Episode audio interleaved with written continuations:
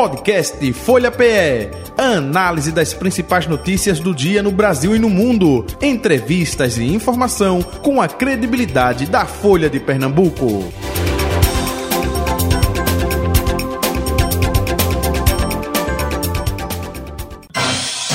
Folha Política. Folha Política desta segunda-feira, 11 de setembro de 2023. Estamos com o professor cientista político Rudar Hit, nosso convidado de hoje a partir de agora. Professor, muito bom dia. Prazer tê-lo aqui mais uma vez com a gente. Seja bem-vindo. Bom dia, Jota Batista. Prazer é meu, você sabe disso. Apesar do meu cabelo tá aqui revoltado, por isso que eu pus a mão. Cabelo branco, você não sabe, viu? Mas um bom dia para todos, todas aqui. Ok, é, seja sempre bem-vindo, professor. Lembrando que a partir de agora também estamos no youtube.com barra Folha de Pernambuco, ou seja, você pode assistir a nossa entrevista, além de ouvir, claro, como eu disse, pela 96,7 e também 102,1. Estamos também no Facebook, no arroba Rádio Folha PE. Professor Rodarrit, vamos, é, como sempre, né? Me ajude aí com vários assuntos que nós estamos acompanhando é, no cenário nacional, na política nacional e até internacional. É, o presidente Lula é, viajou aí para é, tomar assento, né? Na é, governança, vamos dizer assim, do, do lá no G20, né? essa visita que ele fez, justamente para tentar né, modificar um pouco a imagem eh, do Brasil arranhada eh, durante os quatro anos aí do governo Jair Bolsonaro. Como se houver essa questão eh, do presidente Lula no cenário internacional, tentando resgatar um pouco eh, esse, essa imagem do Brasil, hein?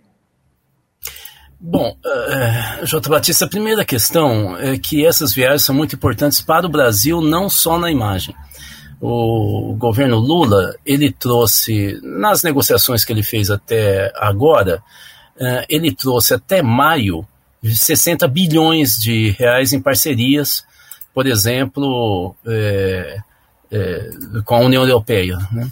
através das viagens que ele vem fazendo. Né? Depois nós tivemos com a China, e há uma, uma grande expectativa da China, a viagem que o Lula fez à China, renda já investimentos diretos. Né? Investimento direto é aquele que não é especulativo, né? que gera emprego. Né?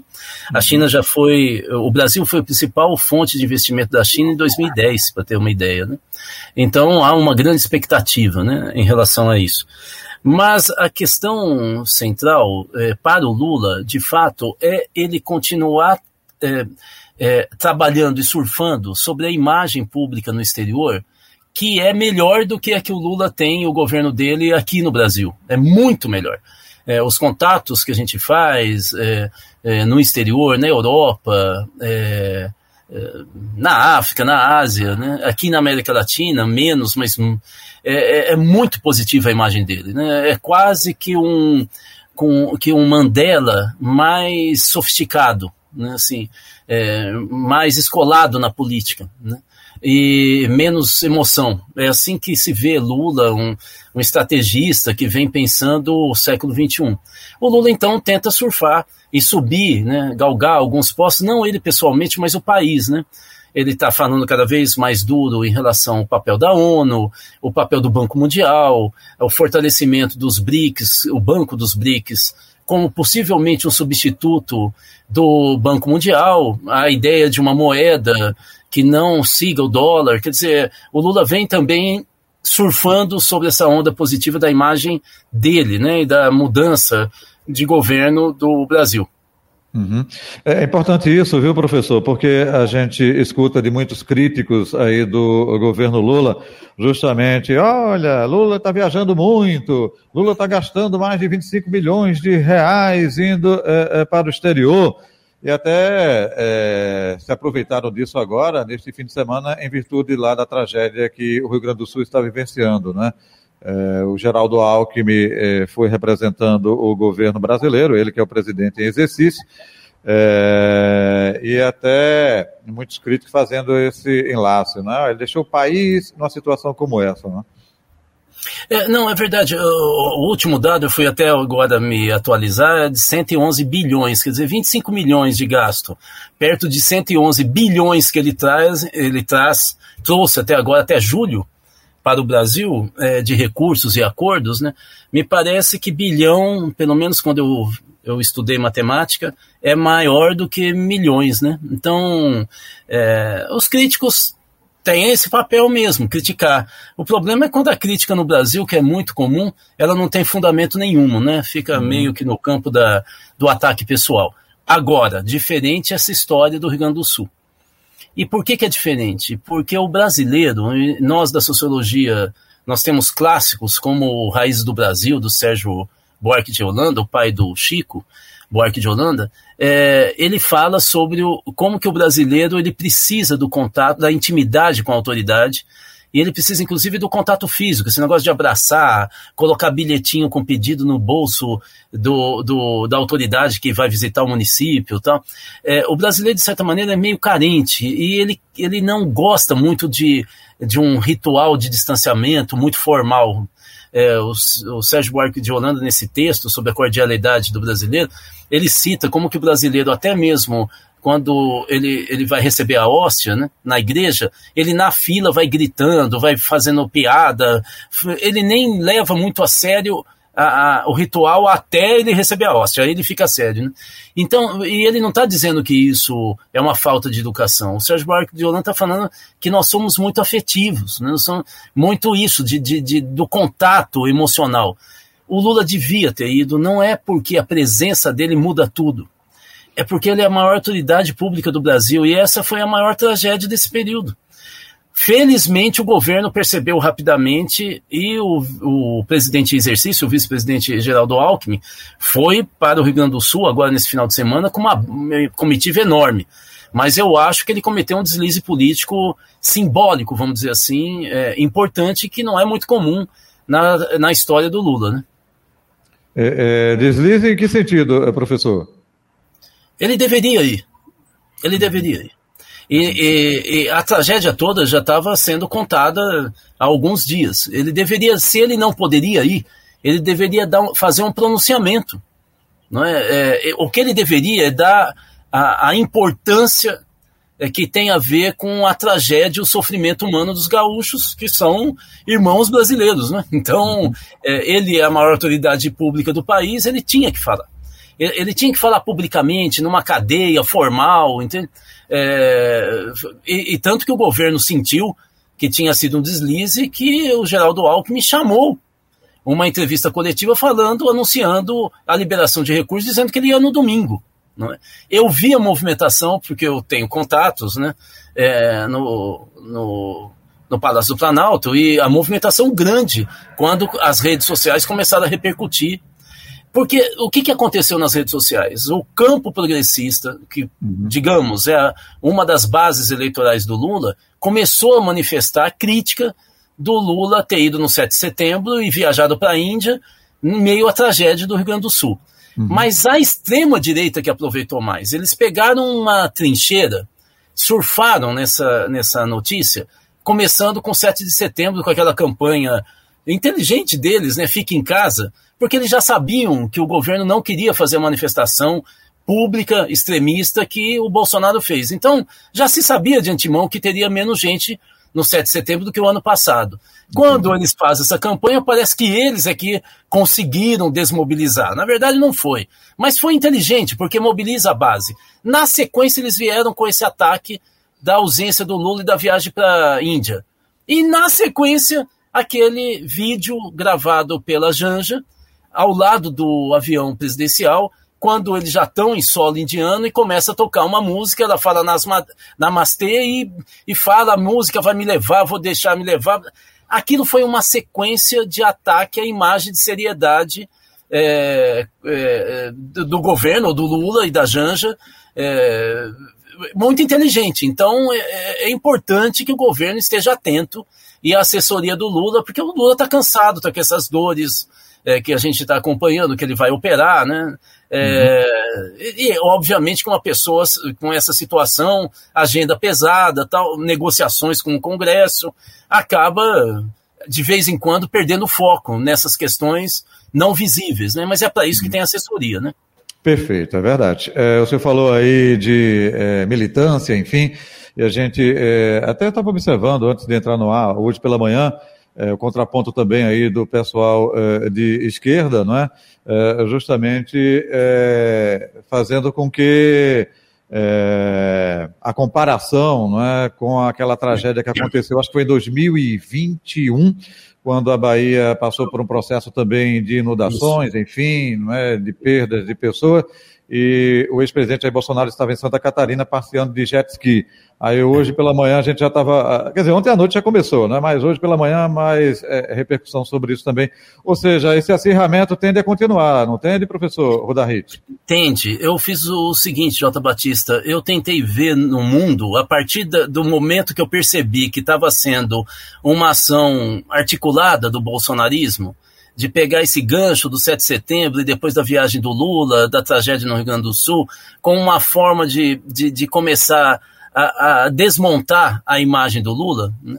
é, criar fissuras na imagem pública do Lula, eu comecei a, a, a, Primeiro me perguntei por que, que a extrema-direita tem essa capacidade de mobilizar e fazer campanhas e mobilizar emoções que o resto, os liberais, os conservadores, a esquerda, não consegue.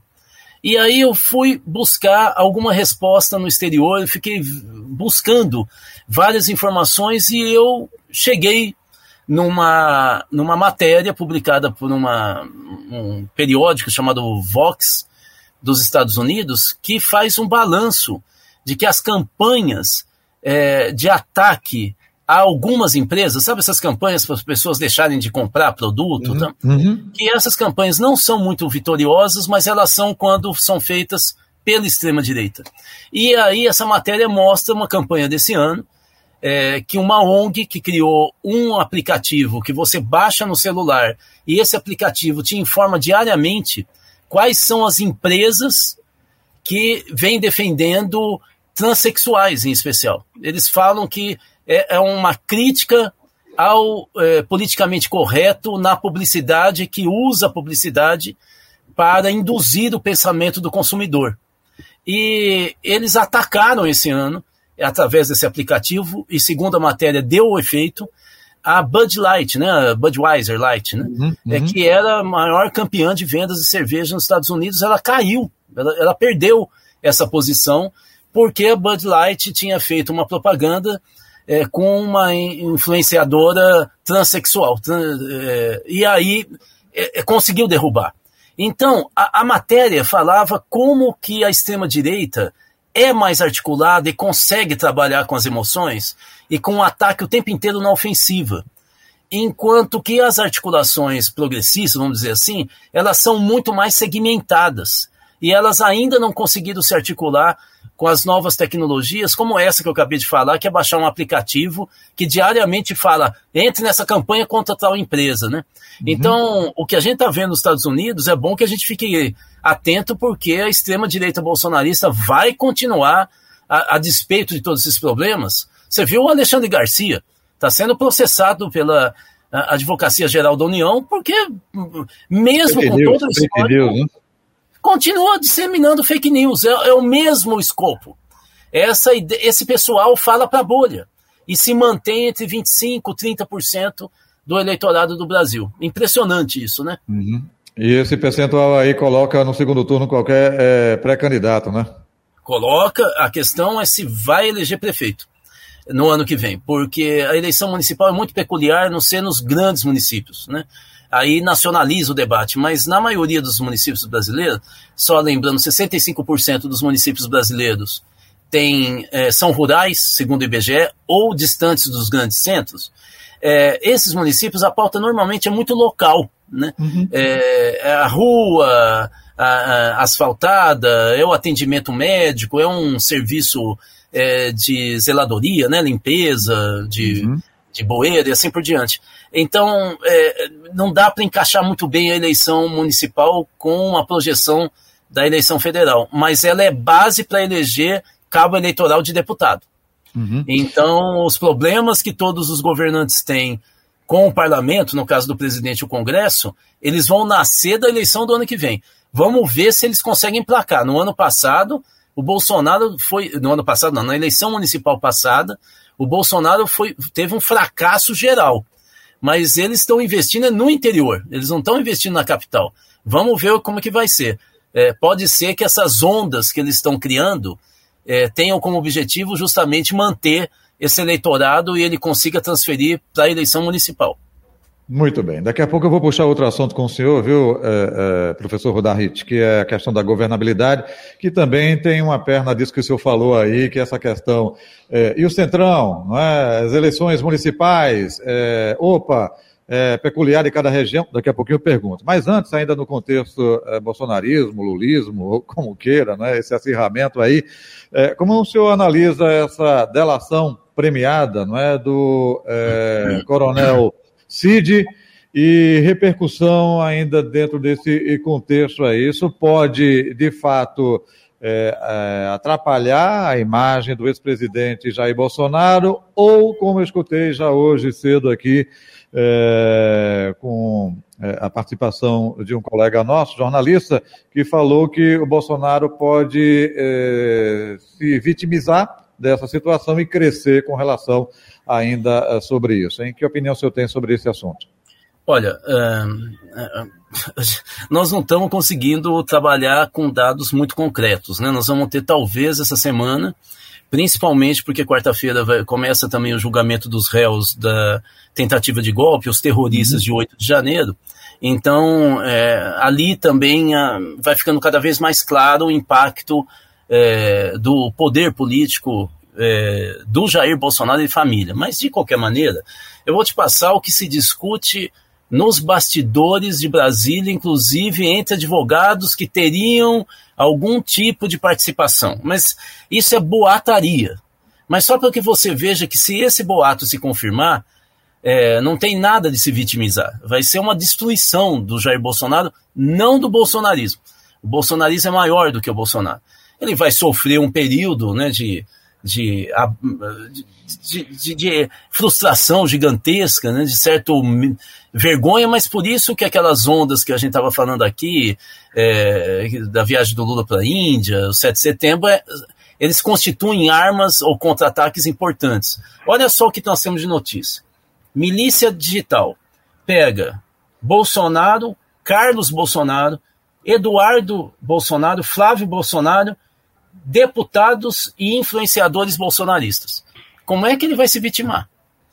Na denúncia, atos antidemocráticos, pega Bolsonaro, ministros dele, militares inativos que ajudaram os políticos. Inquérito das joias.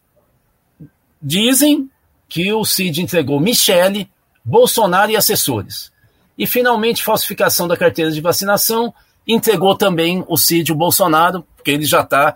As provas já são suficientes de incriminação, tanto que ele está preso por causa disso. Então, estava é, preso, né? Então, veja, é, é, J. Batista, que se isso se confirmar, é, é eu só estou listando a, a botaria que está tendo em Brasília e que eu coletei a minha equipe ontem, conversando com advogados em especial, mas também com parlamentares e tal. Eles confirmam é, que ouviram, ouviram é, isso, não é? É, o que eu estou querendo dizer é que se isso for confirmado, não tem como o Bolsonaro se vitimizar. Não tem como, porque uhum. o Cid terá é, é, fornecido provas. Né? Então, eu acho que a situação do Bolsonaro é péssima e o que nós vamos viver, principalmente no final do ano, início do ano que vem, é a dança das cadeiras, ou seja, a tentativa de novo do Zema e do Tarcísio é, de Freitas tentando pegar o espólio a Michelle pode ser ferida de morte politicamente, obviamente que eu estou dizendo, e vai a família inteira, Eduardo, Carluxo, Flávio. Então, a situação não é nada boa para os Bolsonaro. Né? Agora, isso não significa. E para a parte do Exército? O que eu apurei é que o Exército está querendo que essa situação resolva rápido. Eles entregam é, vários anéis para ficar com os dedos. Então, isso significa que, é, que a apuração que eu tive junto à a, a, alta patente que eu consultei, né, é que é, eles estão aplaudindo a delação do CID porque acaba logo com isso. Uhum. Eles estão querendo preservar a imagem. Ou seja, o Bolsonaro nunca esteve tão isolado e sozinho como agora. Ele não está como a Dilma esteve mas ele está muito próximo disso. Isso. E, e, aí mesmo, como o senhor disse agora há pouco, falando é, internamente para essa bolha, isso tudo é, vai arranhar a imagem dele, né? Vai. Então, arranha como? Arranha na franja do apoio que ele tem. O que, que isso pode significar? Ele cai de 27%, 30% de apoio, direto ou indireto, quer dizer isso é, em algumas comparações fica um pouco mais com o governo do Bolsonaro, ou então a comparação com a própria figura pública do Lula com o Bolsonaro. Ele vem variando de 20% a 30% pró-Bolsonaro. Né? Ele pode cair, por exemplo, se for 30%, de 30% para 25%, e se for 25% para 20%. Mesmo assim, é uma massa gigantesca de brasileiros, é, dá o quê? 30, 40 milhões de brasileiros, que se você dividir isso entre os estados, você vê que eles podem colocar muita gente na rua, criar fato político. Não estamos falando de pouca gente. Né? Então, é, acho importante a gente ter claro que eles vão agora, quando eles falam, ah, eles estão falando para a bolha. Só que a bolha deles não é pequena.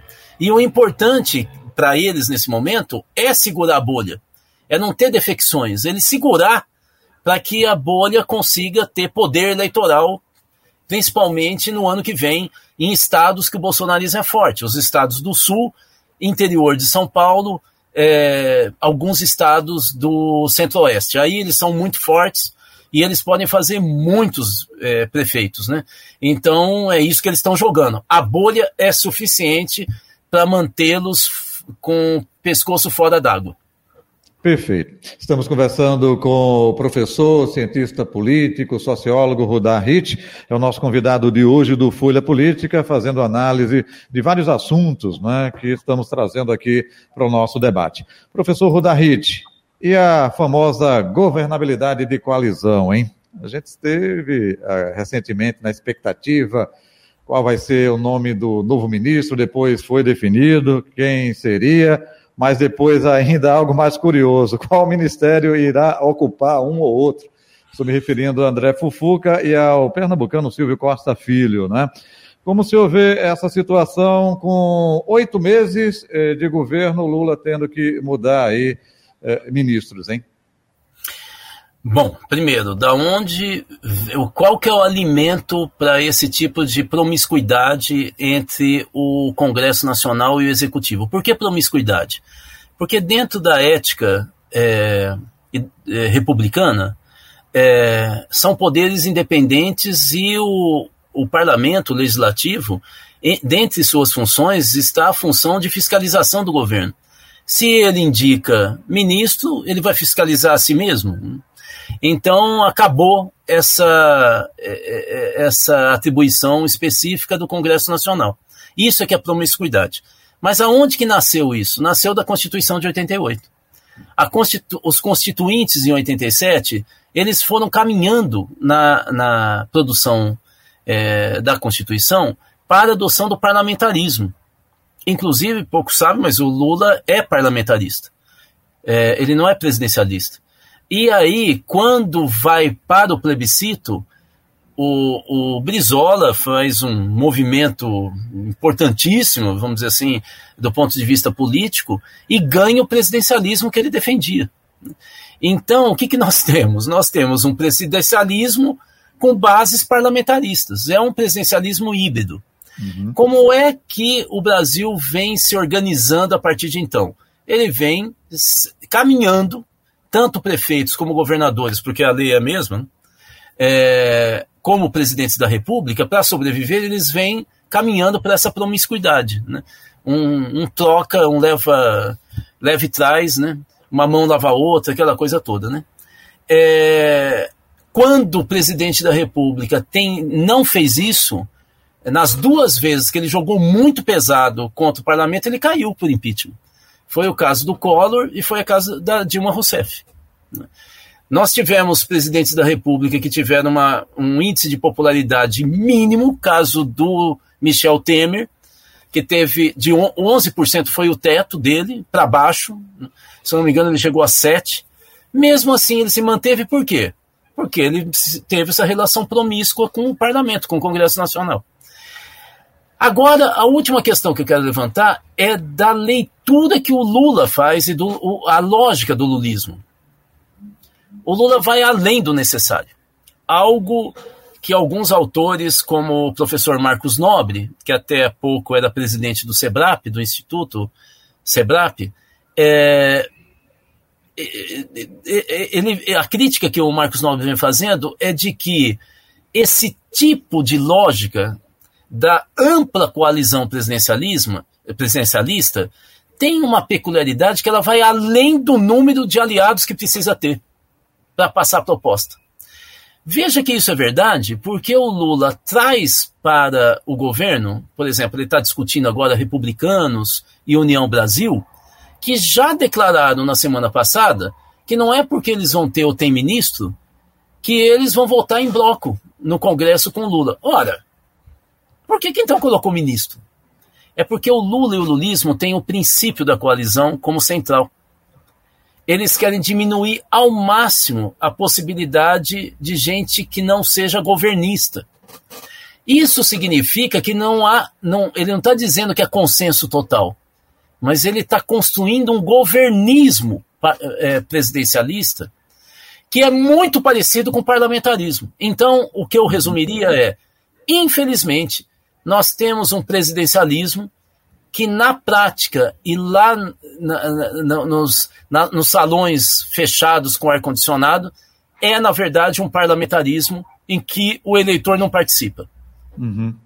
O professor, até o senhor falando aí, eu me lembrei do Lula 1, que, claro, oficialmente não existe isso, né? mas extraoficialmente o José Disseu exerceu um pouco desse primeiro-ministro aí, Lula é, ficava é, mais é, realizando coisas é, é, que compete a um presidente no parlamentarismo, e o Zé Disseu é que ficava com a, a, governança, enfim, um pouco disso só rebuscando na, na memória, né? É, Posso só fazer um comentário? Pode, fique à vontade. Pode. Muito rapidamente, veja, veja como mudou nesse sentido a lógica. Era um contato de Zé Dirceu direto com deputados de várias bancadas, principalmente PTB e PP, Partido Progressista, esse partido do Arthur Lira. Uhum. É, na Bahia, por exemplo, eu acompanhei bastante muitos é, prefeitos e parlamentares ligados a, até então ao ACM, eles foram se transferindo para o Partido Progressista. Eu vi isso na Bahia, né? Por orientação, inclusive, do PT e do governo federal, né? É, que fazia parte da, da base. Mas você vê que a relação com individual com os parlamentares da oposição para virem para o governismo, ele foi mudando depois para é, ministérios, depois da, da de todas as manifestações e acusações do mensalão, mas era o que eles chamavam de ministério é, camarão, que a pessoa levava a cabeça, mas não levava o corpo, uhum. o corpo ficava com o PT, e uhum. hoje é porteira fechada e mudou tudo. Você coloca o partido no governo, o ministério todo, mas você não tem voto. É, é, muito estranho, né? Ou seja, o parlamento brasileiro, o Congresso, tem mais poder do que tinha em 2010. Agora, até aproveitando, um assunto puxa o outro. Professor Rodarrete, o senhor falou aí, é, leva o corpo, mas não leva a cabeça. Opa! É, o nome de Silvio Costa Filho, indicado para o Ministério, claro, é, filho de Silvio Costa, na época deputado federal, que abraçou a causa da ex-presidente Dilma Rousseff, foi até o final, diga-se passagem, hein? mesmo com popularidade lá embaixo, ele ficou é, é, defendendo um pouco disso. Aí, republicanos, mas quando é escolhido de forma oficial, anunciado o nome de Silvio Costa Filho para portos e aeroportos, aí vem o Partido Republicanos, é, através do Marcos Pereira, e fala em nota oficial. Isso é escolha do presidente, é, republicanos estará, enfim, é, não no governo, e sim defendendo o Brasil, aquela coisa toda mais como independência. Como é que o senhor analisa isso? É, é, é muito... se é que se consegue analisar. Aí a gente vê lá do outro lado também para atrair o PP. É, o PP do Ciro Nogueira. Aí André Fufuca, bolsonarista, é, campanha para Bolsonaro. Ciro Nogueira há quem diga que é, considera o André Fufuca quase como um filho, é, do ponto de vista político, enfim. Mas o Ciro Nogueira, não, defendendo a bandeira bolsonarista ainda. Dá para entender ou não? É, pode ir, pode ir, Arnaldo. Pode isso, Rudá? Olha, o, o, o, Ciro Nogueira é um pouco mais fácil de explicar porque ele foi um lulista de primeira ordem. Inclusive, ele posta, tirou há pouco tempo só. Mas as redes sociais dele, você via ele descendo de avião, de jatinho com Lula, abraçado, sorrindo tal. Então, o Ciro Nogueira é um caso à parte. A minha atenção está no republicano. Sabe por quê? Porque ao Lula valorizar os republicanos no governo, ele cria um problema com o Alckmin, o seu vice, que é do PSB, e disputa espaço com o Tarcísio, que é bolsonarista e governador no seu estado. Quem é que veio a público falar que estava se sentindo muito mal, que isso cria uma situação delicadíssima para o PSB? O Márcio França. E não é só porque ele perde o ministério. É porque o, o, o, lá em São Paulo, eles ficam com dificuldade de atacar os republicanos e o, e o Tarcísio, porque afinal eles estão no mesmo governo. Ou seja, vão, chamar de, vão ser chamados de hipócritas. Então, o Lula, tentando fazer esse acordo, está é, tá criando um mal-estar imenso dentro do governo né, imenso. Já criou com a Marina e a Sônia Guajajara de um lado, agora está criando com esses partidos grandes que não são exatamente de esquerda, não é? é o PSB talvez centro-esquerda e o republicano de direita e vários de extrema-direita. Ele está criando uma confusão enorme. É o que a gente estava falando dessa esse presidencialismo híbrido, né? É, ou essa coalizão presidencialista que é extremamente ampla e muito se pergunta se ela é tão necessária mesmo, já que não gera voto no parlamento. Uhum. Professor Rudá, é, é, o assunto aqui, se a gente for, vai passar horas e horas aqui. É muito bom conversar com o senhor, porque um assunto puxa o outro. É, eu, eu, gosto muito de acompanhar a política lá da Alemanha, não é? E quando ele fala também de governo de coalizão, mas eles têm é, justamente a ligação com o partido. Né? É, a gente tem é, o SPD hoje governando, do Olaf Scholz, aí tem os Verdes, tem é, os liberais, é até apelidado lá de é, governo semáforo, né? porque é vermelho, verde e amarelo, as cores dos partidos aí. Aqui não, aqui é, é um pouco de individualismo né, dentro desse partido. É, olha, vou trazer republicanos, mas os republicanos, é, é, como o senhor disse aí, tem Tarcísio, tem Marcos Pereira, tem Silvio Costa, é, filho. Silvio Costa Filho fez campanha pró-Lula na, nas eleições.